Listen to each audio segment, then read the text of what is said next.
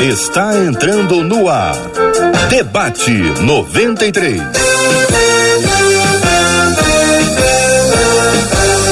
Realização 93 FM. Um oferecimento Pleno News. Notícias de verdade. Apresentação J.R. Vargas.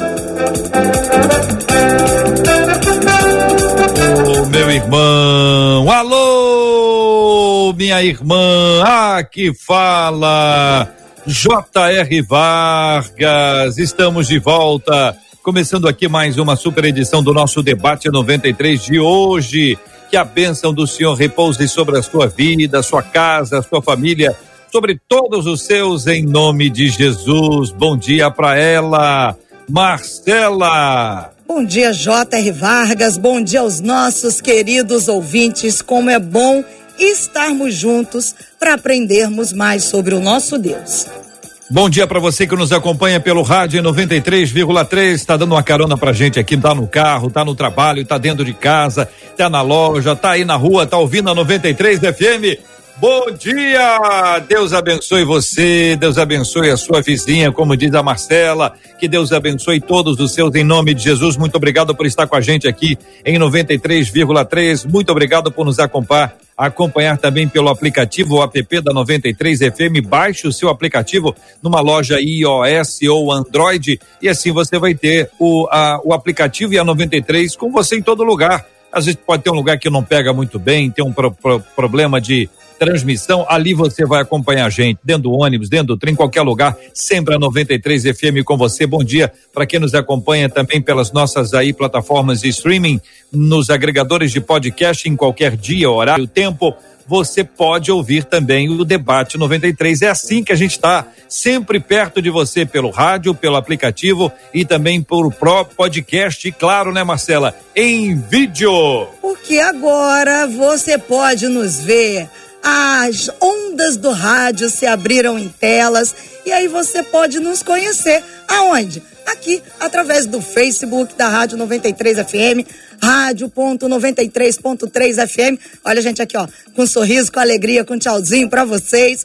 Também nos conhece ali na nossa página no YouTube. Já chega lá na página da 93 FM, 93 FM Gospel curte a nossa página, aliás, ativa o sininho, já fica ligado em tudo que acontece aqui na 93 FM.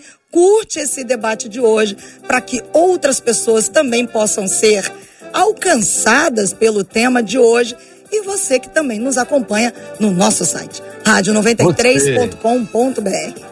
Você pode mandar também, né, Marcela, para o nosso WhatsApp a pergunta, questionamento, qualquer assunto. Você pode encaminhar para o nosso WhatsApp, é o 21 DDD do Rio de Janeiro, para quem está fora do Rio ou do país, 21 96803 8319. 96803 8319. Esse é o WhatsApp da, no, da 93 inteira, da rádio inteira. E durante o programa ele fica absolutamente exclusivo e disponível para nós, para que a gente possa sim ter acesso e interagir com você, que é o 20 da 93 FM, tá bom? 21 96803 8319. Bom dia para Heloísa, Eliezer, Português, Letícia e Luciana, que sob a orientação de Marcela Bastos ajudam para que o debate chegue até você da melhor maneira possível a partir do bairro Imperial de São Cristóvão dos estúdios da 93 FM, onde on, ontem nós tivemos aqui a participação de debatedores maravilhosos dos nossos ouvintes. Hoje nós vamos apresentar um segundo episódio sobre um tema e amanhã, Marcela, por favor, amanhã nós teremos uma super edição de um debate que já é uma tradição aqui entre nós, que é o você e o prefeito. É, desde 2009 nós fazemos o Você e o Prefeito. Foi o ano que nós começamos com Você e o Prefeito. Já recebemos vários prefeitos aqui de várias cidades do Rio de Janeiro, como também recebemos é, os candidatos ao governo do estado por algumas vezes. E o nosso objetivo é trazer é, a nossa, os nossos governantes para perto da nossa audiência, para que você possa cobrar, perguntar, questionar, propor. E amanhã nós estaremos aqui com o prefeito Eduardo Paes, aqui nos estúdios da MK, não vai ser nem aqui no nosso estúdio da 93 FM, será no nosso estúdio lá embaixo da MK, você vai poder nos acompanhar com vídeo, com áudio também na rádio, mas como é um programa feito para você, mas também por você, a gente pede que você participe com a gente. Manda pra gente ah, os seus questionamentos aí pro prefeito Eduardo Paes. Você pode mandar se for e-mail, por escrito, debate arroba rádio93.com.br. Mas a gente quer te fazer uma proposta. Manda um vídeo de 15 a 50 segundos, no máximo. Se apresenta, diz o seu nome, diz o seu bairro e faz a pergunta para o prefeito Eduardo Paz. Diz lá, prefeito, eu quero saber sobre isso, isso, isso, isso. E aí manda pra gente. WhatsApp 21 96803 8319. Tem uma diferença entre um debate político e um debate de cidadania. Você vai ter oportunidade de, de interagir. E tem muita gente das outras cidades que nos acompanham que podem apresentar propostas, podem apresentar questionamentos, isso pode ajudar o seu próprio município também. E essa é exatamente essa ideia. Se veja bem, qualquer um pode apresentar perguntas ou críticas, mas nem todo mundo consegue apresentar uma proposta. E aqui você pode apresentar uma proposta, ter uma ideia. Olha, eu acho que podia ser assim.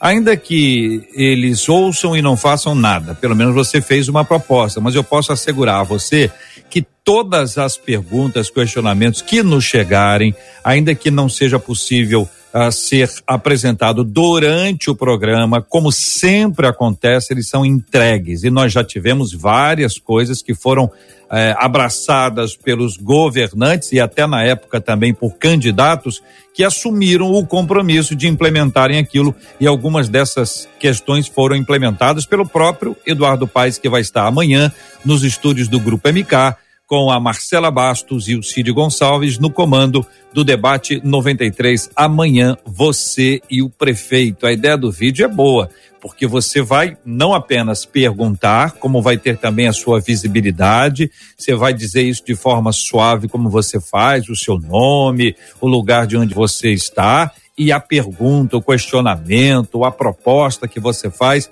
para o prefeito do Rio de Janeiro. Amanhã, o prefeito Eduardo Paes. É um programa de cidadania. Não tem partidarismo. Pode falar à vontade, mas não tem, tá? Pode achar que tem, mas não tem. O que a gente quer é prestação de contas. E nós vamos ter também um tempo muito oportuno de oração pela cidade. É uma questão de cidadania, é a nossa responsabilidade espiritual também. Amanhã, isso é tudo amanhã, né, Marcela? É amanhã, tudo não é hoje amanhã, não? Não, não é hoje não, porque hoje amanhã, o pessoal já está aqui é empolgado. O pessoal então, tá assim, lá. que bom que chegou o dia de hoje. Já recebi aqui porque o pessoal está empolgado para receber os nossos debatedores. A turma está chegando, JR. Olha aí a nossa menina da mesa, pastor Helena Raquel, e os nossos pastores, pastor Rony Oliveira, pastor Holdson Boulet, todo mundo preparado para você comandar, JR, esse tema que não deu para esgotar em um programa só não. É, minha gente, vamos a ele então, né? Antes de conhecer a Jesus, diz um dos nossos ouvintes, fui curado após fazer uma prece em uma outra religião. A pergunta que ele faz é: quem de fato me curou? Teria sido Jesus para que hoje eu reconheça que já era ele cuidando de mim? Deus curaria por sua misericórdia, ainda que o clamor não fosse dirigido a ele? Uma outra questão é: o inimigo tem poder de curar? Como entender o processo de cura e fé? Eu quero saber a sua opinião, ouvinte amado, que participa com a gente aí por meio de todas as plataformas já anunciadas. E vou começar ouvindo a menina, né? Pastora Helena Raquel, muito bom dia. Seja bem-vinda. Antes de conhecer a Jesus, fui curado. Após fazer uma prece, é uma outra religião. Quem de fato me curou? Aí vem as possibilidades que a irmã já ouviu. Quero saber a sua opinião. Bom dia, bem-vinda. Olá, JR, bom dia, queridos irmãos debatedores. Marcela, sempre linda, e essa audiência maravilhosa da Rádio 93. Que bom podermos prosseguir conversando sobre um assunto tão importante e tão relevante nesses dias. Nesses dias.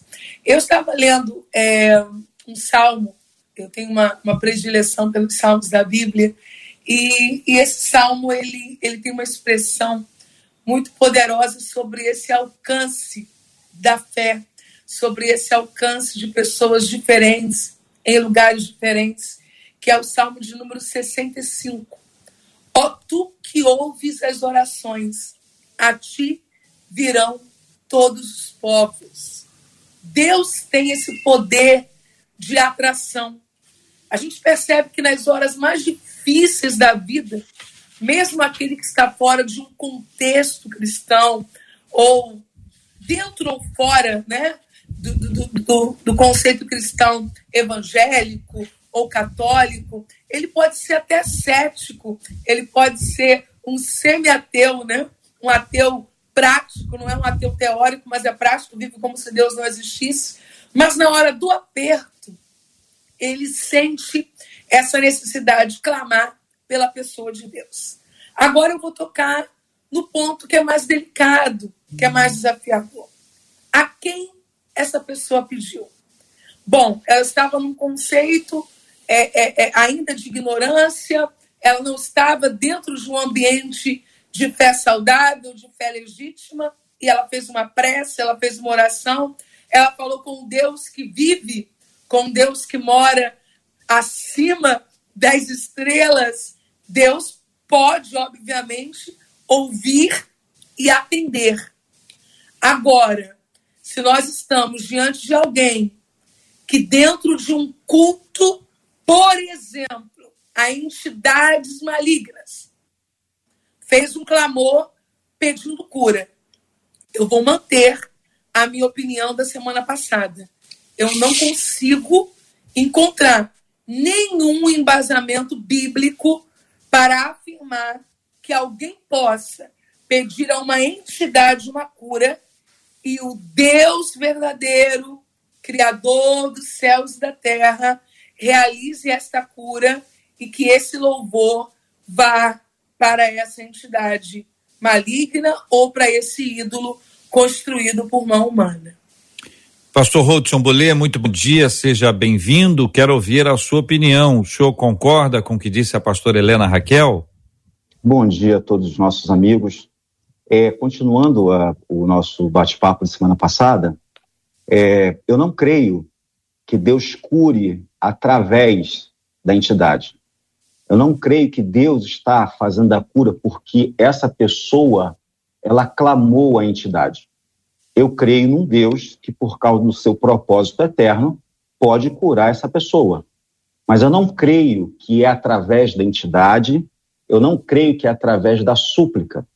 Eu creio que Deus, por conta do seu propósito eterno. Muita gente, talvez a, a, a falha tenha sido minha, é, imaginou que eu estivesse dizendo que Deus usaria a entidade ou a imagem como instrumento de cura. Não, não é isso. Eu creio num propósito eterno de Deus, de atrair essa pessoa. E a pessoa está lá dentro daquele ambiente. E por causa do seu propósito eterno e por causa da sua glória, Deus cura essa pessoa para que ela passe a glorificar a Ele como Deus. Então, nesse sentido, eu nem creio que Deus esteja dividindo a glória dele com imagens feitas por mãos humanas, porque quando Deus ele resgata essa pessoa das garras de Satanás, essa pessoa passa a glorificar a Ele e não mais Satanás.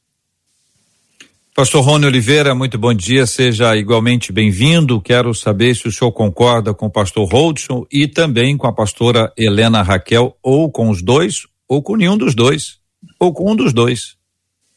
Bom dia, bom dia para todo mundo, satisfação estar aqui outra vez. A paz do Senhor para todos os ouvintes que estão nos ouvindo e aqueles que seguem a transmissão do programa.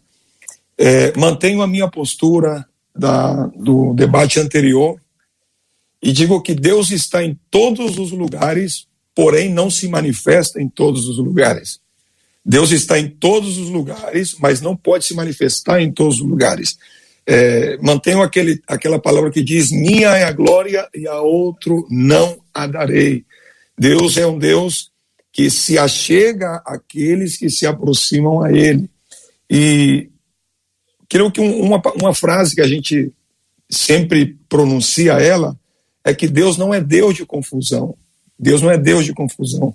E todo aquele que se aproxima a, a Ele através da fé, da fé genuína, da fé verdadeira, o encontra, o alcança. Então, é, eu creio que Deus não, Deus tendo a imagem do seu filho Jesus, não seria necessário usar outro tipo de imagem para poder exercer uma cura sobre a, a vida de uma pessoa. Muito bem. Uh, a gente retoma esse tema hoje para deixar o tema esclarecido, para trazê-lo de forma mais clara para os nossos ouvintes. Pastor Rodson fez uma afirmação hoje que talvez tenha sido ah, mal interpretado, Pastor Rodson. Eu quero dar ao senhor uma nova oportunidade aqui para que o senhor fique confortável aqui entre nós e aqueles que te seguem, que eventualmente conversaram com o senhor entre lá e cá, ou mesmo os nossos ouvintes que se manifestaram de diversas formas aqui. O senhor disse inicialmente que existe uma diferença entre súplica e propósito, que Deus, por causa do seu propósito, ele pode curar, mas não está curando porque essa pessoa fez uma súplica a alguma alguma entidade, alguma imagem, enfim, de alguma forma, alguém que não a ele. Então, a pessoa pode ser curada. No primeiro momento, a pessoa atribui àquela entidade ou àquela imagem a bênção da cura, fica grato e até cumpre algum tipo de retorno em razão daquele benefício recebido. Só que o que o senhor está dizendo que, embora isso venha a acontecer, na verdade, é um propósito de Deus. Nos seus propósitos eternos, Deus quer que, na verdade, futuramente, essa pessoa reconheça que quem tudo fez foi Ele. É isso? Sim, JR. Na verdade, o que a gente está falando então, aqui. Então não é isso. Então é. Não. Quando começa com na verdade. em verdade, em verdade. Quando começa apenas... na verdade, então não eu, eu, eu, eu, eu gostaria apenas de acrescentar é, uma, uma questão. É, Deus ele não se contradiz, é verdade. E quando é, Deus ele cura alguém e com o propósito de salvar essa pessoa, na verdade ele o está fazendo por causa da sua glória. O está fazendo por causa do seu pro seu louvor. A gente vai ver no livro de Romanos, capítulo 1, verso a partir do 18, dizendo que é, essas pessoas tendo conhecido Deus, não glorificaram como Deus significa que alguém pode glorificar outra, outra coisa, significa que alguém pode atribuir a, a imagens e esculturas é, é, algo que deveria ser ao Senhor, e não significa necessariamente que Deus está dividindo a glória dele. É a pessoa que está fazendo isso. Não glorificaram como Deus, antes se desvaneceram nos seus discursos, transformaram a glória de Deus em semelhante à imagem de quadrúpedes, e esse, de fato, é o ponto. É, não é por causa da súplica, não é por causa da, da oração que se faz diante da imagem, é diante de um propósito que é maior do que isso tudo e que envolve a glória de Deus. A pastora Helena deu uma olhadinha e quando ela coloca a mão no queixo, eu fico com a impressão de que ela está repensando, analisando. Para quem está acompanhando com imagens aqui, tem essa oportunidade. Para quem está acompanhando pelo rádio, eu descrevi para que todos pudessem imaginar. É com a querida irmã, pastora Helena. É, eu estou compreendendo perfeitamente a fala do pastor Hudson e eu gostaria de dizer que eu enxergo a fala do pastor como uma, uma abordagem de experiência. Né? Ele fala sobre algo que pode ocorrer no campo da experiência. E a experiência é algo extremamente pessoal e íntimo. De repente, agora mesmo, alguém pode enviar um comentário via WhatsApp, ou pelo Facebook, ou pelo YouTube, dizendo: Ó, isso que o pastor Hudson acabou de falar aconteceu. Eu vivi isso. Experiência. Só que no sentido bíblico, nós não temos embasamento, exemplo para dar sustentação a essa experiência. Mas também não vou descredibilizar a experiência de quem quer que seja. Eu, por exemplo, como pentecostal, tenho experiências, mas experiências que eu não prego elas e nem traria para um debate com um pastor de uma igreja histórica. Porque ele não vai querer, no contraponto, a minha experiência. Eu vou precisar defender o que eu acredito a partir do que a Bíblia diz sobre aquilo. Então, eu respeito que alguém possa ter essa experiência, mas afirmo que, biblicamente, o que a gente tem? Um exemplo, um, um Saulo que tem uma experiência desconhecida, mas que na cena seguinte se faz conhecer quem está falando com ele. A gente tem um indivíduo que não consegue enxergar, que questionado quem o curou não sabe dizer, mas na cena seguinte já sabe dizer quem foi. Então, dentro do contexto bíblico, os milagres eles são para a glória de Deus. E eu não vejo dentro do contexto bíblico alguém que recebe um milagre e que passe a acreditar por um tempo que alguém que não tenha sido de fato Deus realizou aquilo. Agora, gostaria de cooperar com todos os debatedores e com o debate, fazendo um pequeno acréscimo. Existem intercessores. Será que essa pessoa que está fazendo uma prece a, a, a alguma entidade, a algum ídolo, não tem uma mãe orando por ela? Não tem um pai orando por ela? Não tem uma igreja orando por ela? Será que o que aconteceu com aquele moço naquela moto, naquela rodovia, naquele caminhão, foi aquele crucifixo pendurado? Ou foi aquela mãe na madrugada dizendo: Deus, guarda meu filho? Então, aí eu vou convergir positivamente com o pastor Hudson. A pessoa pensa que foi algo, mas não foi. E em pouquíssimo tempo, a pessoa vai ver de fato quem a protegeu, quem a curou. Pastor Rony Oliveira. Vamos lá. Eu sou o caminho, a verdade e a vida. Deus, quando envia o seu filho na terra e diz: Olha, vocês querem vir a mim, querem os resultados da minha mão, quer o meu rosto, quer a minha presença, ou quer as minhas mãos, o resultado das minhas obras, tem um caminho. Jesus é o caminho, ele é a verdade, ele é a vida. Então, tudo que se deve receber de Deus, o único caminho é através de Cristo. É, creio que Deus não, não usaria um, um atalho para poder chegar até ele, sendo o que ele disse: existe um caminho. Existe um caminho e o caminho é Cristo. Vem por aqui que você vai chegar até a mim. Então, se Deus já marcou um caminho, ele não precisa de tomar atalhos. Também estou de acordo que as experiências, elas são vividas, mas não deve ser colocada como. É, muita experiência não são bíblicas, mas são experiências.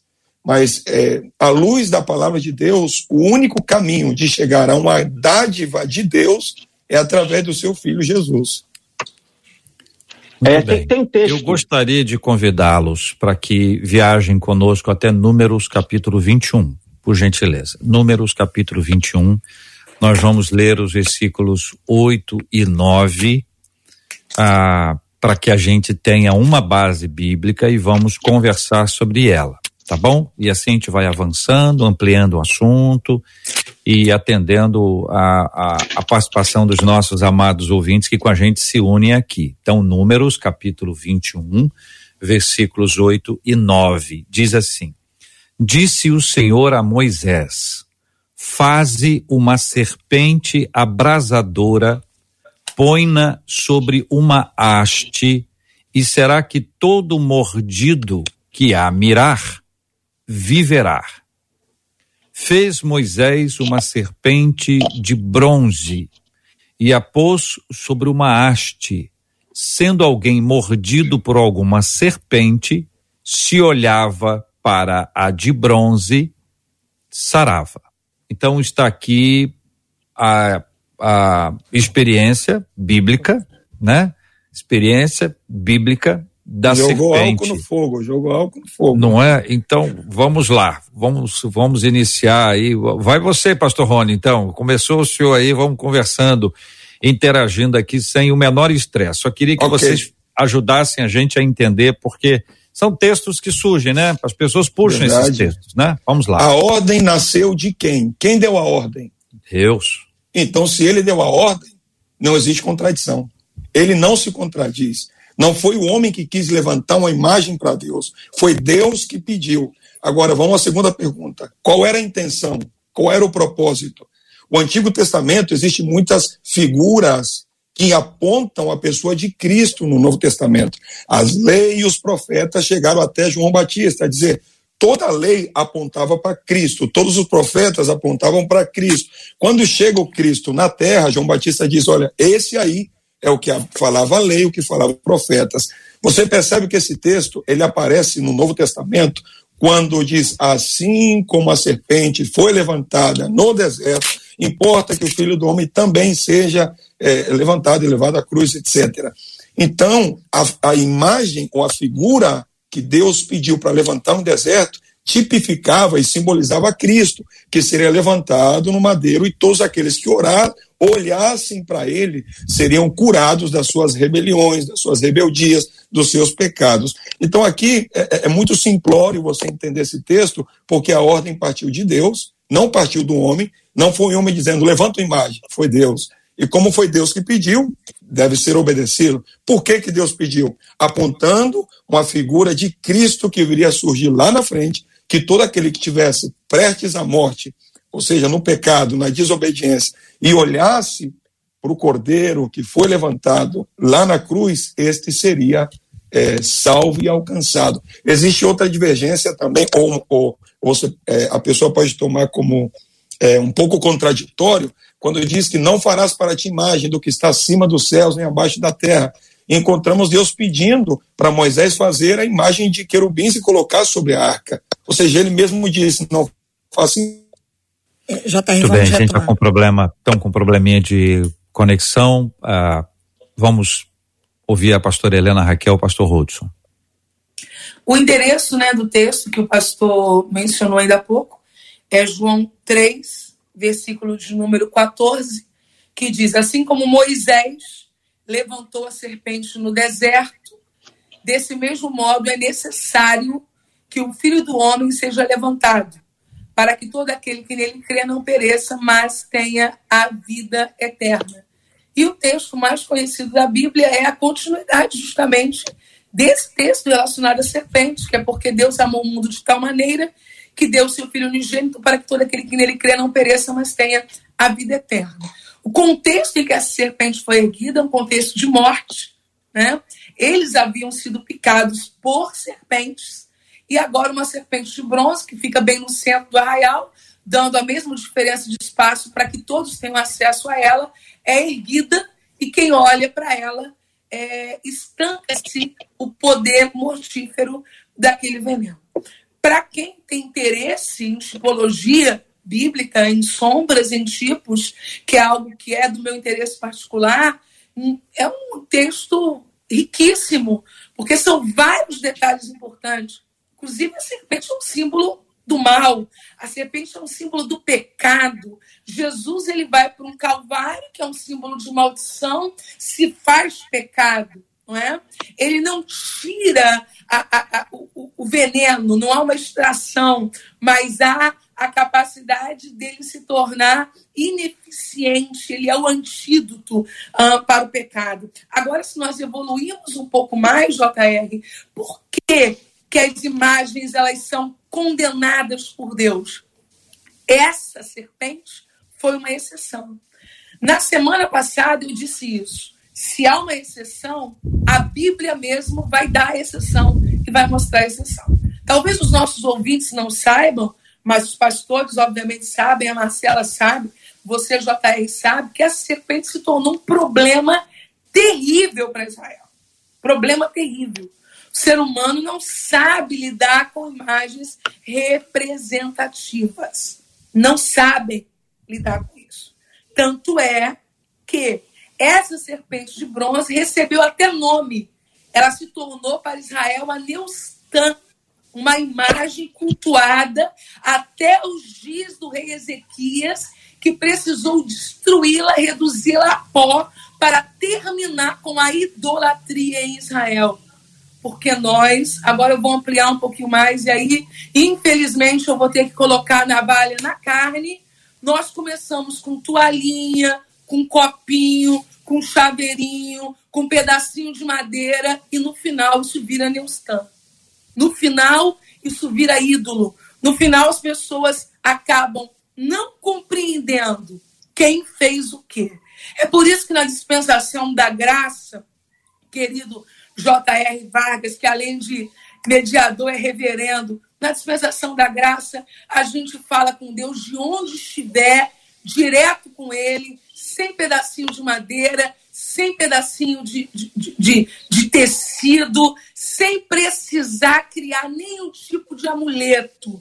Não só esses usados, respeitosamente eu quero me referir agora à Igreja Católica, que tem tantos irmãos que amamos, mas também à Igreja Evangélica, que já tem seus amuletos de estimação. Se a gente tirar isso tudo do culto e colocar Jesus no centro do culto, nós não vamos ter Neustães amanhã. Pastor Hudson. Concordo, acho que o caminho é esse. É, os colegas debatedores falaram de maneira muito eficaz, é, é o que eu penso.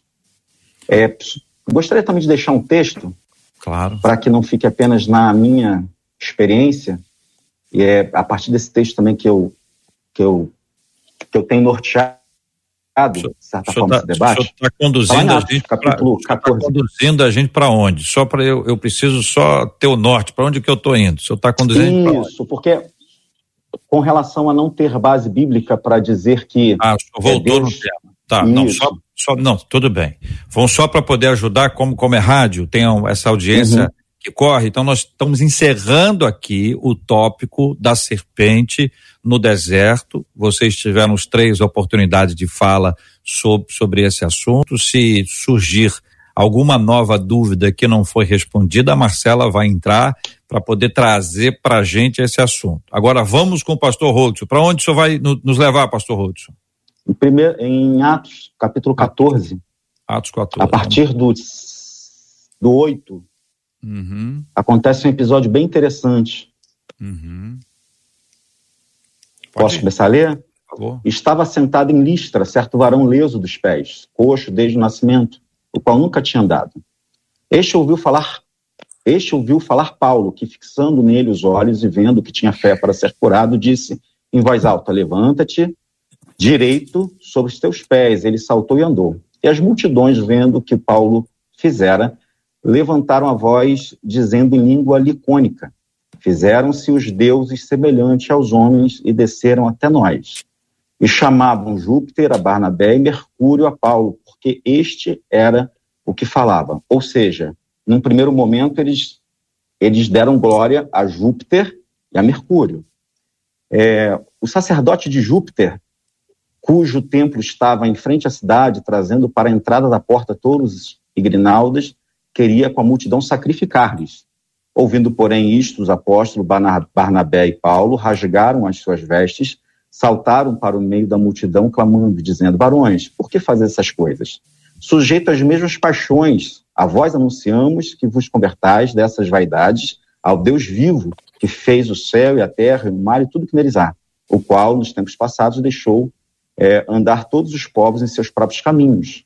Contudo, não deixou a si mesmo sem testemunho, beneficiando-vos lá do céu, dando-vos chuvas e tempos frutíferos, enchendo de mantimento, de alegria os vossos corações. Dizendo isso, com dificuldade, impediram que as multidões lhe sacrificassem.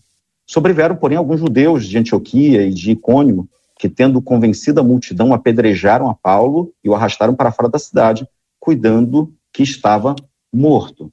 Então, assim, no primeiro momento, e, e aí é, só deixar claro que não é apenas uma questão de experiência. Existe um texto que diz que, num primeiro momento, eles é, atribuíram a divindade do panteão grego, se não me falha a memória, e eles instaram com os judeus para apedrejar-lhes. Claro que Paulo e Barnabé não permitiram que sacrificassem, mas eu fico imaginando que deve ter havido um tempo, não tinha WhatsApp, não tinha rede social, até levar os bois para a porta da cidade, aquele alvoroço, e dando glórias a, a Mercúrio e a Júpiter. E aí então Paulo e Barnabé corrigem essa rota, corrigem essa questão. Só deixar o texto aqui para os irmãos. Pastor Helena. Então, JR, é, a proposta do debate realmente é essa, né? É, é, ser um debate e normalmente nos temas que a gente tem, é, a maior parte das vezes o debate ele acaba sendo uma, uma, um momento de informação, né? E não propriamente debate, porque a gente acaba caminhando na mesma direção, uma vez que normalmente somos todos líderes, todos pastores, mas acontece de termos um tema divergente, né? E isso a gente tem que fazer com consideração, com, com respeito. E eu não quero, de modo algum, constranger a quem quer que seja, mas eu preciso continuar caminhando dentro do que eu propus inicialmente. O texto que o pastor leu com a gente, eu vou voltar no texto e vou mostrar aonde no texto esse texto não sustenta a experiência. Atos dos Apóstolos, capítulo 14, versículo 8. Eu estou utilizando a versão King James atualizada, mas em qualquer outra versão a palavra-chave que eu vou utilizar não, não vai ser mudada. Em Listra vivia um homem paralítico dos pés, aleijado desde o nascimento, que passava os dias sentado e jamais havia conseguido andar. Respeitosamente, eu peço aos ouvintes que se atentem para o versículo 9, em que contexto o milagre ocorreu. Ele estava ouvindo Paulo pregar. O que as pessoas disseram sobre o milagre, pode dizer sobre mim. Disseram sobre Jesus que se tratava de Beuzebu, que era demônio expulsando demônio. Desta feita, confundiram Paulo com, com Hermes, né?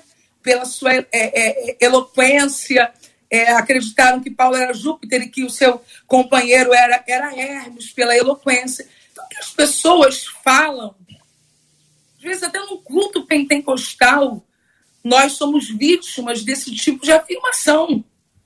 Infelizmente, com o advento agora de, de filmagens, né, que tem o seu lado bom, mas tem o seu lado também ruim, e de repente aquela irmã orando em línguas estranhas, e alguém vem embaixo e diz: não, isso aí é uma manifestação demoníaca, o nome disso é não sei o que. O que as pessoas falam, elas podem falar o que elas quiserem. Agora, o texto referido aqui, Paulo estava pregando quando o milagre aconteceu. Paulo não estava num culto a Júpiter e nem esse senhor aqui estava sentado num templo a Diana, onde estava oferecendo sacrifício, falando a Diana e Deus se manifestou ali e de repente realizou alguma coisa. Deus poderia fazer isso em sua soberania? Deus pode tudo. Agora, eu continuo sustentando que Deus não faria. E esse texto aqui não sustenta a ideia de que Deus pode se manifestar em um culto que não seja para ele. Paulo estava pregando a palavra quando o milagre aconteceu. Mas, pastora, respeitosamente, é, não existia não existia templo a Deus. Quando diz assentado Sim. em Listra, ele estava na cidade. E, e, no meio, entendendo um pouco da, da, da geografia e da história, é, a gente pode tranquilamente afirmar que esse panteão grego, se não me falha a memória, ou é grego ou é romano, as pessoas estavam nas esquinas e nas praças e pregando e falando. Volto a repetir, eu preciso frisar isso aqui com muito carinho. Eu não estou dizendo que Deus cura através de imagem. Eu estou dizendo que, que esse, esse homem aqui, desde o propósito eterno de Deus, estava predestinado a ser curado. E por causa Concordo. disso, Paulo foi lá e pregou Concordo. e curou.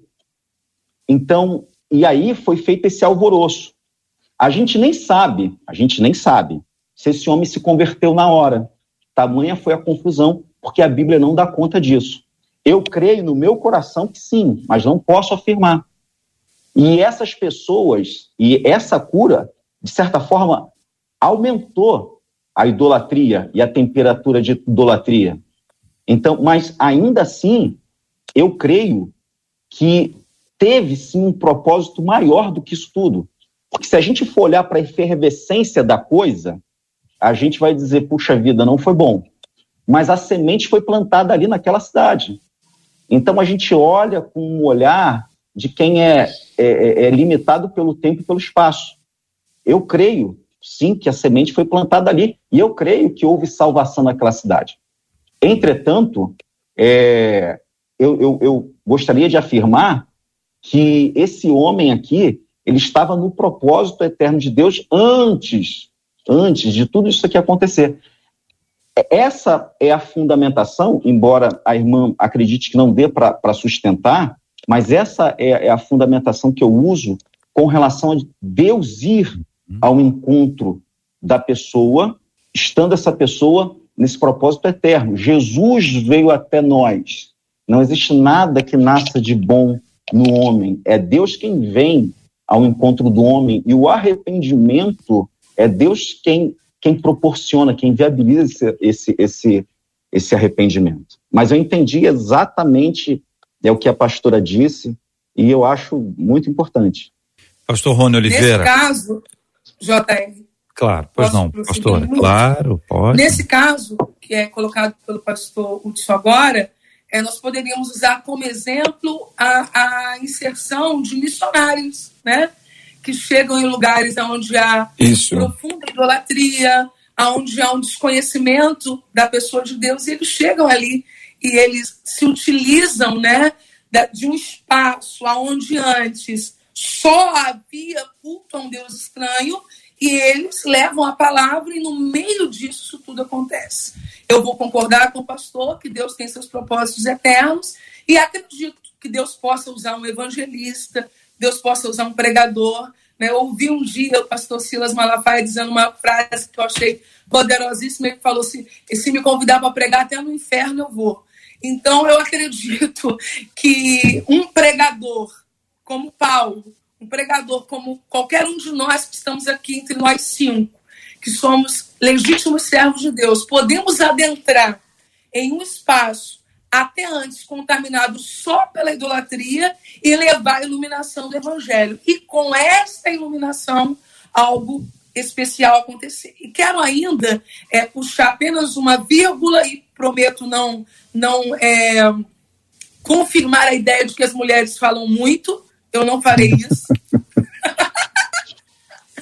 É, nós também podemos falar sobre o Deus desconhecido, né? O pastor Hudson deixou essa passar. Não deveria ter deixado essa passar, né? Quando, quando Paulo chega e aciona aquele ponto de contato, né? Olha, esse aqui, o Deus desconhecido. Então, acredito que na ignorância, no não saber, pode haver uma brecha para que um missionário, para que um pregador possa alcançar, mas sempre por essa via, a via de um ambiente aonde Cristo possa ser pregado. Pastor Rony Oliveira. Ah, eu creio que ficou bem explicado e se essa parte ficou bem enquadrada, se a gente continuar nela, vai ter que ter um debate número 3. E Concordo totalmente com a fala que foi dita, estou totalmente de acordo. Paulo, ele era muito estratégico. Paulo só chegava onde é que o furgúncio estava armado. O, o sangue missionário, o encontro dele com Deus foi tão forte que aonde tinha conflito, ali estava Paulo. E uma das estratégias de Paulo era chegar às cidades idólatras, onde existiam lugares de idolatria, pregava sobre o Deus vivo, para tirar aquela confusão que havia de outros deuses e apresentar o Deus do céu. Então, esse milagre aqui, ele veio por ouvir, e ouvir a palavra de Deus. Tanto que, quando as pessoas quiseram sustentar a idolatria, dizendo que Paulo era Deus, automaticamente Paulo repreendeu, falou: vamos parar com a confusão. É, quem fez isso foi Deus, o Deus que eu prego, o Deus que eu ministro, e logo as pedras começaram a surgir. Cada vez que você, numa nação politeísta, prega de um Deus único, pode ter certeza que as pedras vão chover. Ainda a gente aqui respeitando é, a ideia, a opinião, crenças, religiões, pode ter certeza que em uma nação politeísta, quando você fala de um Deus único, é, as pedras caem em cima. Muito bem, vou tentar resumir aqui num gráfico simples, que eu não vou nem apresentar, que se eu apresentar vocês vão rir, porque minha letra é horrorosa. Mas houve uma pregação, houve cura, houve heresia, não diretamente ou a gente pode dizer explicitamente por parte do curado. Então, pregação, cura, heresia, depois da heresia veio outra pregação e depois da pregação veio a chuva de pedras. Então nós temos o, a linha do tempo é essa aí. Começa com uma pregação, a pregação é seguida por uma cura, a cura lícita, divina, maravilhosamente poderosa de Deus, como tantas outras aconteceram nas viagens missionárias, no ministério dos discípulos, nos relatos bíblicos. Então, você tem pregação, você tem cura. A cura foi seguida pela heresia. É Júpiter, é Mercúrio. Foi agora, depois veio uma pregação. Não somos nada disso, para com isso. Depois veio uma chuva de pedras. É isso, gente. Assina embaixo. Ok. Então eu vou dizer para os para os irmãos aqui o seguinte, para os pregadores agora, tá bom? Focando só em vocês três. É o seguinte, o perigo maior era o perigo, o perigo da idolatria, ou o perigo maior era o perigo da soberba e do orgulho? Hum, da soberba e do orgulho. Esse é um ponto que acho que precisamos destacar no texto, porque imagine bem a tentação hum. de serem acolhidos, finalmente, né? Vamos ser acolhidos, vamos, vamos ter um tempo bom, vamos, vamos ter um tempo de paz, só que era uma estratégia para arrancar os homens de Deus do lugar que era o lugar deles pedra debaixo de pedra, para seguir dali para um outro lugar e continuar a pregação do Evangelho. Que Deus abra a nossa mente para entendermos o que está por trás de cada manifestação. Às vezes, uma pessoa chega para agradecer a gente como se estivesse adorando a gente. E às vezes aquilo a gente rebate, não, meu filho, minha filha, glória a Deus. Mas lá no fundinho do coração ficou uma sensação de, hum, isso foi muito bom. É aí que mora o perigo. Marcela Bastos, e aí, Marcela? Conta aí o que está acontecendo. A turma aqui está empolgada, acompanhando o debate atentamente, seja no YouTube, seja no Facebook, seja aqui no WhatsApp. E no YouTube, um ouvinte pediu para que vocês pudessem esclarecer Apocalipse 16, 14, que ele diz assim: o livro de Apocalipse também destaca o poder enganador de Satanás e que os demônios têm poder de realizar certos sinais e prodígios. João diz que viu demônios operadores de milagres. Afinal de contas, o que, a Bíblia quis dizer com isso em Apocalipse 16, 14? Porque eles são espíritos de demônios, operadores de sinais e se dirigem aos reis do mundo inteiro com o fim de ajuntá-los para a peleja do grande dia do Deus Todo-Poderoso. Uma perguntinha de Apocalipse assim, sem, sem cantar um corinho, sem. Mas ninguém né? combinou escatologia para hoje. Não é? Eu, eu, eu Vocês vão trazendo Aonde vários textos. Dos... Você vê que eu. eu... Vocês tá estão aqui, ó, ó, ó, buscando, abrindo a mente dos do ouvintes. Nada, do nada. Escatologia não era culto de libertação, isso aqui? Então. É, super. É, é, é, eu, o versículo eu, 13, pastor Rony, só para poder ah, apresentar sim. ainda. Então vi sair da boca do dragão, da boca da besta e da boca do falso profeta três espíritos imundos semelhantes a rãs. Aí vem o texto aí que a gente leu. São espíritos demônios, operadores de sinais, se dirige aos reis do mundo inteiro com o fim de ajuntá-los para a peleja do grande dia do Deus Todo-Poderoso. Pastor Rony. Perfeito. É, vou agregar também outra que faltou aí, porque tem os demônios, tem a besta, falso, tem tudo, falso profeta, tem tudo. Faltou agregar também os falsos crentes que fazem milagres, porque diz o texto: em teu nome expulsei demônio, em teu nome curei, em teu nome profetizei, mas ouvirão da sua boca: apartai-vos de mim, porque não vos conheço. Então aí também tem gente que é, diz que é crente, mas não é, e também faz sinais. Eu creio que no, na aflição, no desespero do inferno de arrebatar as almas, a Bíblia diz que o, o, o, o diabo ele pode se transformar em um anjo de luz para enganar. Então, a igreja de Cristo, os ouvintes que estão nos ouvindo agora, é, temos à nossa disposição os dons espirituais, entre eles discernimento de espírito. A igreja ela necessita atentar para isso, porque os tempos que estamos vivendo é tempos difíceis, tempos trabalhosos, onde existe demônio fazendo milagre. Como a, aquela menina falou que Paulo era enviado do céu, e Paulo disse: opa, isso aí não é de Deus, não, isso aí é demônio. E repreendeu, e a, naquele dia também não veio pedra, mas veio prisão, foi preso.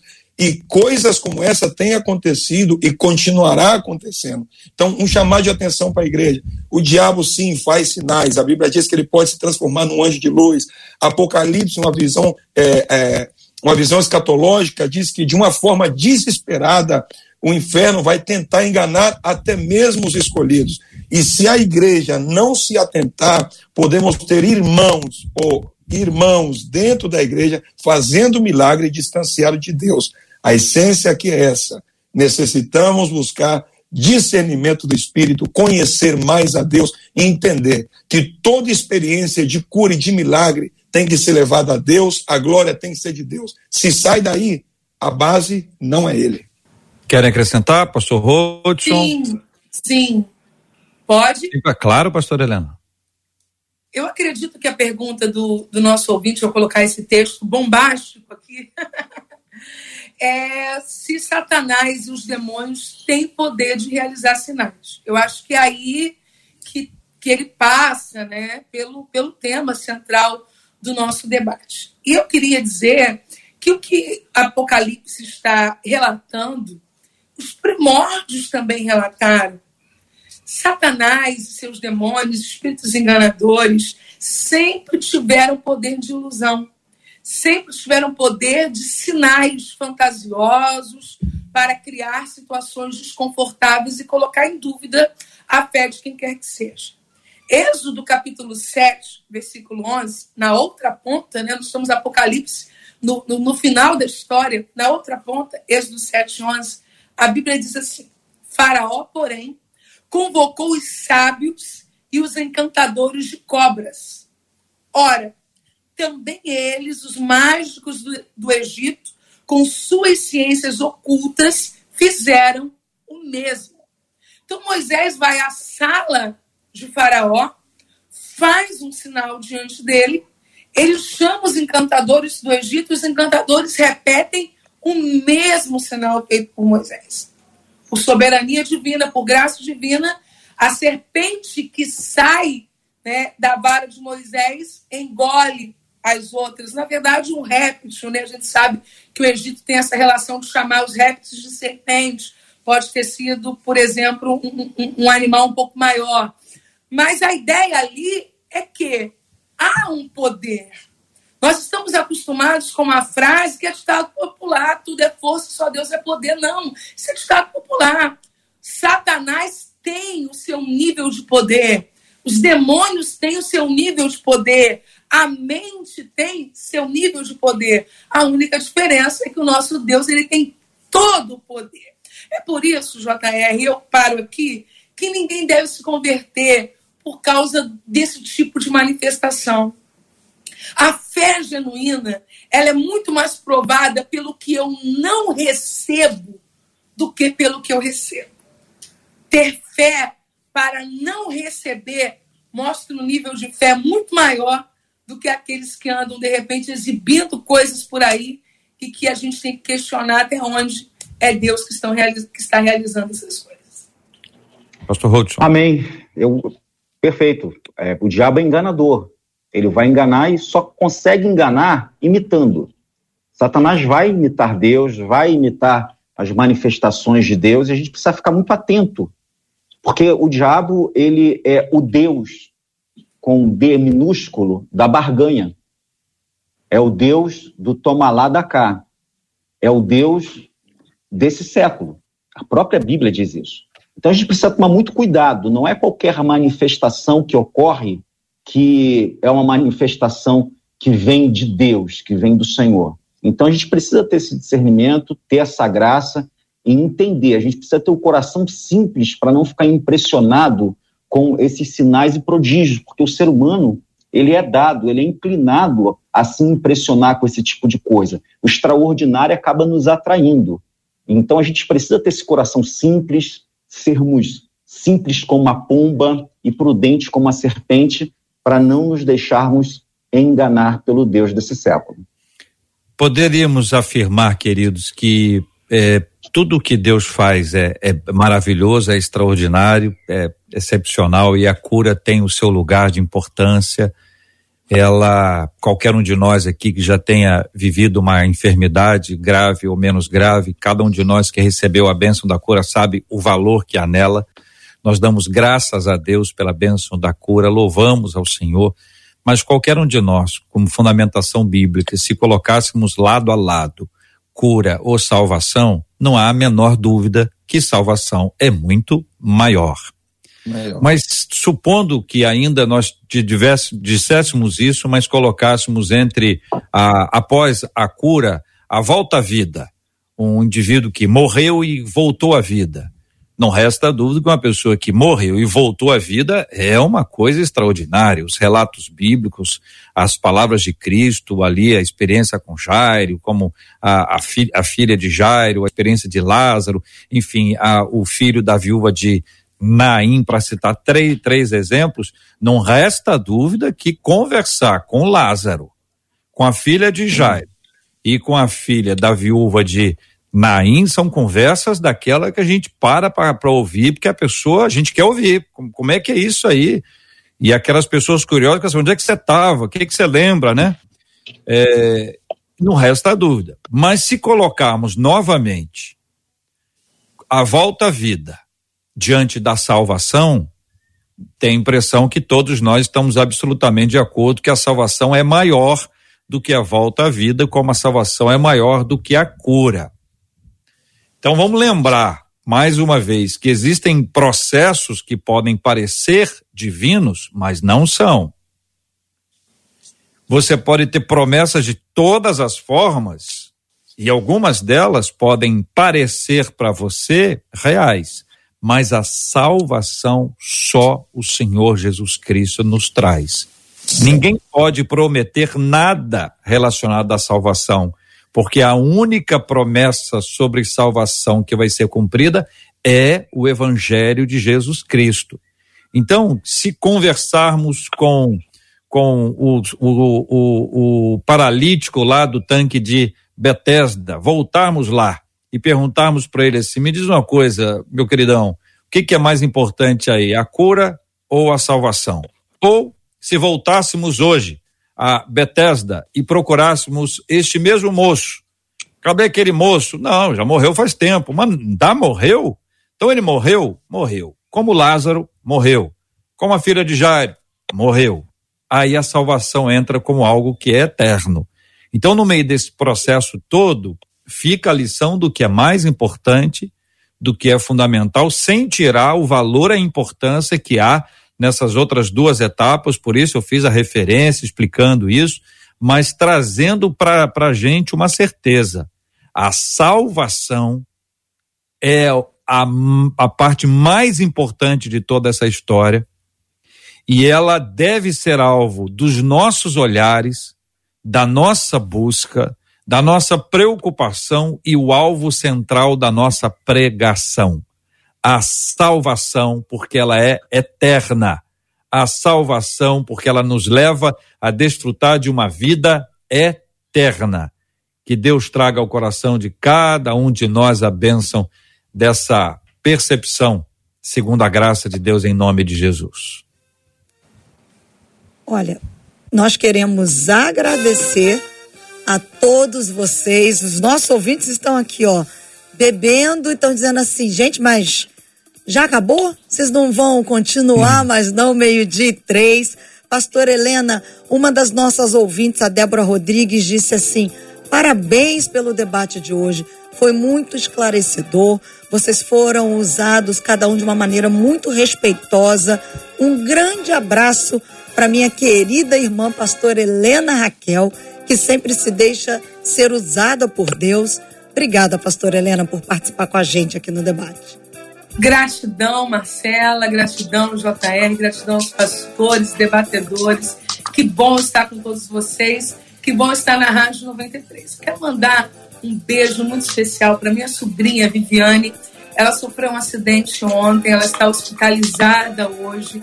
E eu conto com as orações de todos vocês. Ela vai precisar fazer uma cirurgia por isso, mas eu tenho certeza que o Senhor está com você, Vívia. Um beijo, Deus abençoe. Amém.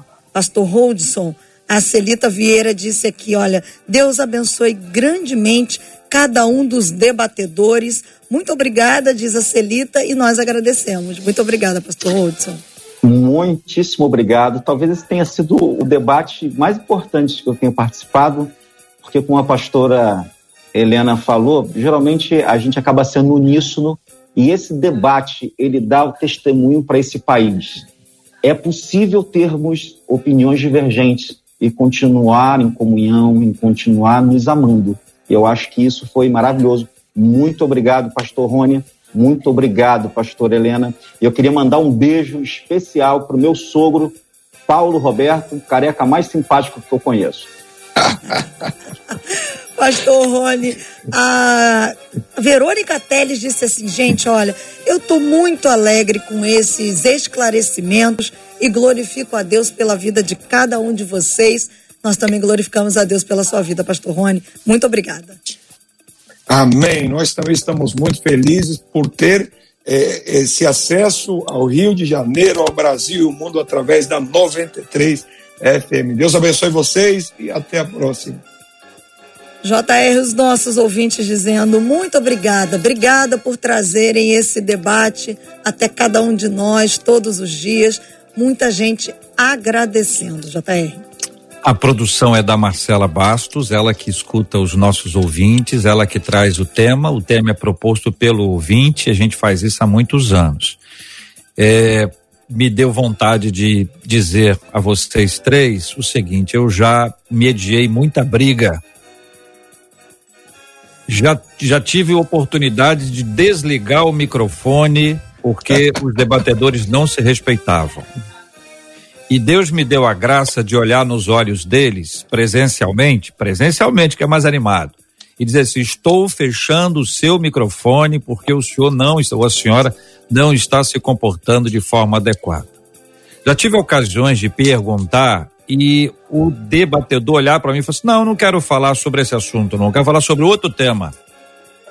E, e, eu insisti, não, meu irmão, mas o tema é esse aqui. Não, mas esse eu não quero, não. Quero falar sobre tal tema. E começar a falar sobre tal tema e eu ter que desligar o microfone, olhando para ele e dizer assim: meu irmão, estou desligando o seu microfone, estou olhando no seu olho, porque eu quero que o senhor saiba que eu estou fazendo isso, mas eu preciso tocar o tema e responder aquilo que o ouvinte quer e não simplesmente permitir que o senhor fale. Já fiz muito isso. E quero dizer a vocês que nada disso foi bom para mim eu, eu fui alvo de. O pessoal ficava bravo, bravo, lógico, né? Até eu, né? É normal, né? A pessoa fica brava e tudo, mas eu estava ali defendendo o ouvinte, procurando trazer o esclarecimento. Passaram os anos, o tempo passou e as pessoas passaram a entender qual era o propósito. O propósito: esclarecer, edificar, abençoar. E aí, o que que acontece? Muitas vezes há a unidade. E quando não há, quando há divergência a respeito. Então é mais ou menos como aquele assunto assim. Vou dar um exemplo que todo mundo vai entender. Terminou o culto e de repente tem do, dois irmãos na porta lá da igreja que saíram no tapa. Começou com uma discussão, saiu no tapa. Todo mundo toma conhecimento do assunto, vira um furdunço, todo mundo fala, vê, ibope altíssimo. mas no minuto seguinte dá um mal-estar terrível, porque a briga passou do limite, não houve respeito, e aí já não dá mais ao mesmo tempo de oportunidade para arrependimento, para pedir perdão, a história fica lá, a vizinhança toma conta. Sabe aquele negócio? Então, hoje, graças a Deus, pela graça de Deus, louvado seja o nome do Senhor, ainda que a gente tenha a bênção da divergência, ela é respeitosa e amorosa, e nós devemos isso, sobretudo a Deus, que é maravilhoso, e a Ele mesmo, que tem nos trazido a bênção de debatedores que compreendem isso. E ainda se o clima der uma esquentadinha, Deus usa a Marcela, usa a minha vida, usa os nossos ouvintes para dar uma acalmada. E quando tiver muito calminho, Deus usa a Marcela, trazendo Apocalipse, entendeu? Ou JR com alguma outra fala, para poder levantar e a gente ficar juntinho na mesma página. Muito obrigado a vocês, debatedores, aos nossos ouvintes, a Marcela, a nossa equipe que, com a coordenação dela, está participando hoje do debate 93. E antes da gente orar, Marcela, nós vamos orar e nós vamos pedir à pastora Helena, o ouvinte atento já sabe todos os dias quem eu vou pedir para orar. E eu estou seguindo firme no propósito aqui e cada um vai, vai entender, alguns já entenderam, outros não entenderam ainda. Todo dia você vai observando. Vamos ver amanhã o que, é que a Marcela vai, vai arrumar. Marcela, conte, por favor, Amanhã, debate 93 especial você e o prefeito. E vai ser exatamente isso, né, Marcela? Você e o prefeito. Vocês, os nossos ouvintes e o prefeito, nós vamos receber aqui o prefeito Eduardo Paz, prefeito da cidade do Rio de Janeiro. Então, você pode perguntar, você pode propor, você pode cobrar tudo como os nossos debatedores aqui, sempre com muito respeito, porque o que a gente deseja é de fato cobrar, mas também mostrar Jesus através da nossa vida, porque somos cidadãos do reino nessa terra. Então a gente precisa fazer o nosso papel como cidadãos da terra, mas sem esquecer que antes nós somos cidadãos do reino. E como é que você faz? Manda pra gente, debate arroba rádio93.com.br, por escrito aí, e-mail. Agora, Faz aquele vídeo, dá para fazer agora? Faz um videozinho entre 15, 50 segundos no máximo, diz o seu nome, diz o seu bairro e fala: "Prefeito, eu quero saber" e pergunta.